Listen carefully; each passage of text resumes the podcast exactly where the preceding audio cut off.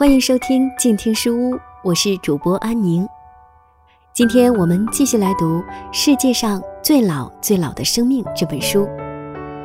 我们同作者一起来到北美洲。如果你问一个美国人，美国最古老的树是什么？他的回答往往是北美红杉。这是一个可以理解的错误。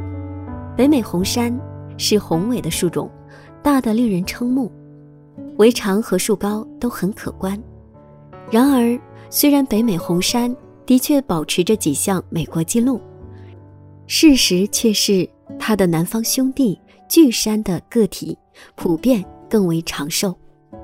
尽管如此，巨杉也只是加利福尼亚州的五种寿命越过两千岁门槛的植物里面最年轻的一种。已知最古老的巨杉树现在已死，它有三千二百六十六岁。加利福尼亚是我的探古旅程的第一个目的地，巨杉又是这条包括了长寿松、莫哈维斯兰和三尺团香木的路线上的第一站。先从这些植物开始，看来是明智的，可以在我自己的国家为创作计划奠定最初基础。我对要做的事情还不是特别有把握，但是去追踪一些研究，或者像巨山之旅的情形一样去追踪研究者并不难。坐飞机到博班克，再租一辆车，也不是什么令人畏惧之事。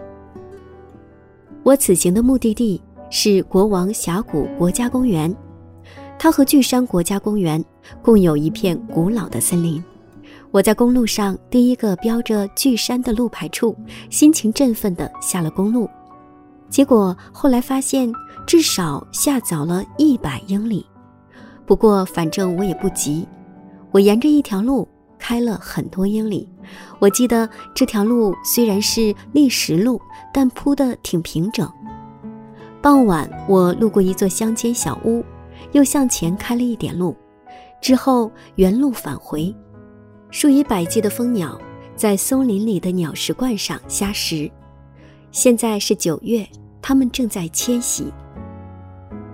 第二天早上，我凭着国家公园通行证进入国王峡谷。来到这里，我很兴奋。除了壮丽的自然景色外，还有一个原因，我是带着问题来的。我要去见人。据记录。森林里有四棵树的年龄在两千岁以上。树轮年代学家内特·斯蒂芬逊告诉我，事实上有数以百计的树木可能都超过了两千岁，但是他们没有人力物力把所有这些树的年龄都测一遍。树轮年代学的目的，并不只是给树木的年轮计数，确定它们的年龄。它还是可用来推定过去的气候环境的关键工具。然而，对于巨山来说，科学家似乎没有太多动力去测定更多树木的年龄，至少现在是这样。如果把国王峡谷中的巨山老寿星的年龄从小到大排列，那么首先是哨兵的两千一百五十岁，然后是谢尔曼将军的两千二百岁。华盛顿的两千八百五十岁，最后是克利夫兰的两千八百九十岁。最年轻的两棵树很容易定位，较年老的两棵就需要用一种叫经图的地图，在森林的另一个区域里寻找了。经图看上去让人想起天体导航图，树木组成了地面上的星座，圆圈代表活树。直线代表倒下的树。凭着手中的地图，我找到了克利夫兰，它位于一排健壮的同伴之中。华盛顿离林中路更远一些，要穿过一些刚遭火焚的区域。巨山的球果不大，如石头般坚硬，只有受了高热的炙烤才会裂开，散出种子。林火还可以恰到好处地烧掉林下层。是保持森林健康所需的自然现象，而这靠人类的干涉是搞不好的。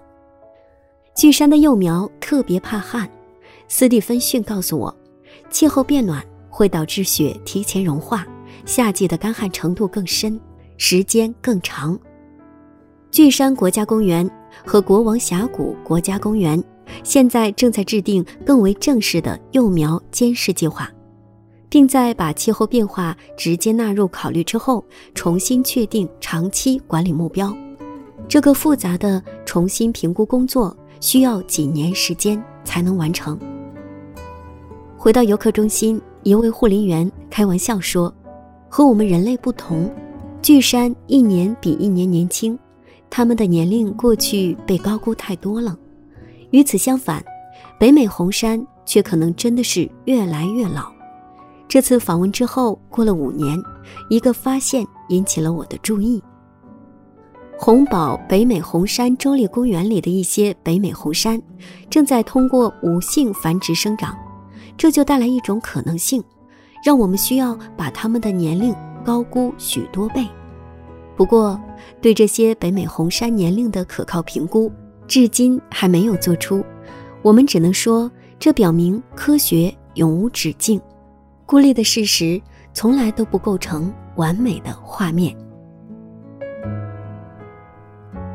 好了，今天就读到这里，我们下期节目见。如果你喜欢这本书，可以购买纸质书籍进行阅读。